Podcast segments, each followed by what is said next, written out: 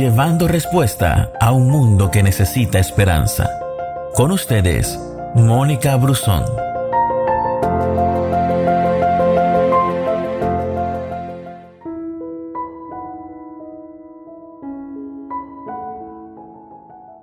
Juan capítulo 12 versículo 43 dice, porque amaban más la aprobación humana que la aprobación de Dios. Esa necesidad de ser aprobados se refiere al reconocimiento hacia la persona, el logro particular y el respeto de los demás hacia nosotros. Al satisfacer esa necesidad, las personas tienden a sentirse seguras de sí mismas y valiosas dentro de una sociedad. Y cuando estas necesidades no son satisfechas, entonces se sienten inferiores y sin valor.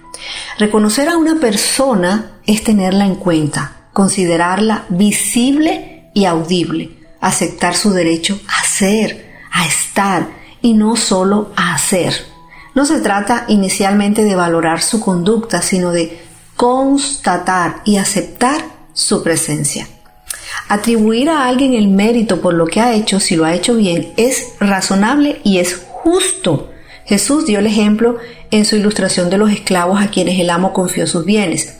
Cuando reconoció la correcta administración de sus posesiones, él dijo, bien hecho, esclavo bueno y fiel.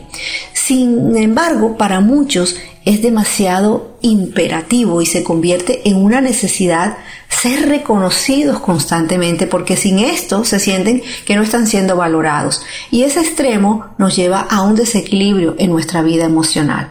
Para superar esta necesidad de aprobación, puedes hacer un ejercicio.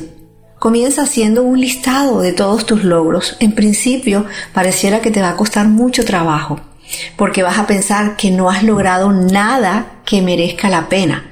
Pero una vez que tú te sientas ante el papel y comienzas a escribir, te vas a dar cuenta de que esa creencia es totalmente falsa. Debemos ser nosotros quienes aprendamos a valorar en principio nuestro esfuerzo de forma objetiva, a valorar nuestros talentos y cualidades y a felicitarnos por nuestros logros, incluso aunque los demás no lo hagan y sobre todo tener la convicción de que más que ser reconocidos por el hombre, ya Dios nos reconoció como suyos, como su pueblo. Mira, el libro de Romanos dice con respecto a nosotros los gentiles en la profecía de Oseas dice, a los que no eran mi pueblo, ahora los llamaré mi pueblo y amaré a los que antes no amaba. Y también dice, en el lugar donde se les dijo, ustedes no son mi pueblo, allí serán llamados hijos del Dios viviente wow, ya Dios te reconoció. El Señor te ha dicho, tú eres mi hijo amado. También hay un ejemplo muy valioso en la palabra y está en el libro de Mateo capítulo 20 versículos 20 al 28. Dice que la madre de Santiago y Juan, que eran dos discípulos, eh, fue con, con, ellos a hablar con Jesús y cuando ellos llegaron, ella se arrodilla delante de Jesús para pedirle un favorcito y Jesús le pregunta, ¿qué es lo que tú quieres? Y ella le dijo, por favor, ordena que cuando tú estés sentado en el trono de tu reino, mis hijos se sienten siempre junto a ti, uno a tu derecha y otro a tu izquierda. Sin embargo, en su sabiduría Jesús le responde, y tú, tú no sabes lo que pides ¿Tú estás dispuesto a sufrir todo lo malo que va a pasarme?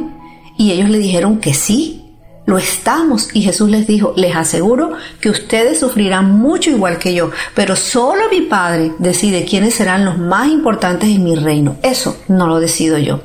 Entonces Jesús los llama a todos y les dice, ustedes saben que los que gobiernan a los pueblos se portan como sus amos y que los grandes señores imponen su autoridad sobre esa gente, pero ustedes entre ustedes no debe ser así. Al contrario, si alguno de ustedes quiere ser importante, quiere ser reconocido, tendrá que servir a los demás. Si alguno quiere ser el primero, deberá ser el esclavo de todos, el sirviente de todos. Yo, el Hijo del Hombre, lo hago así, porque yo no vine a este mundo para que me sirvan, sino para servir a los demás. Yo vine a dar mi vida por la salvación de muchos. Así que el Señor sabe quién eres, cuál es tu propósito y Él reconoce todo el esfuerzo que tú estás haciendo por sostenerte y por caminar firme en Él, por creerle, por seguir en esa convicción.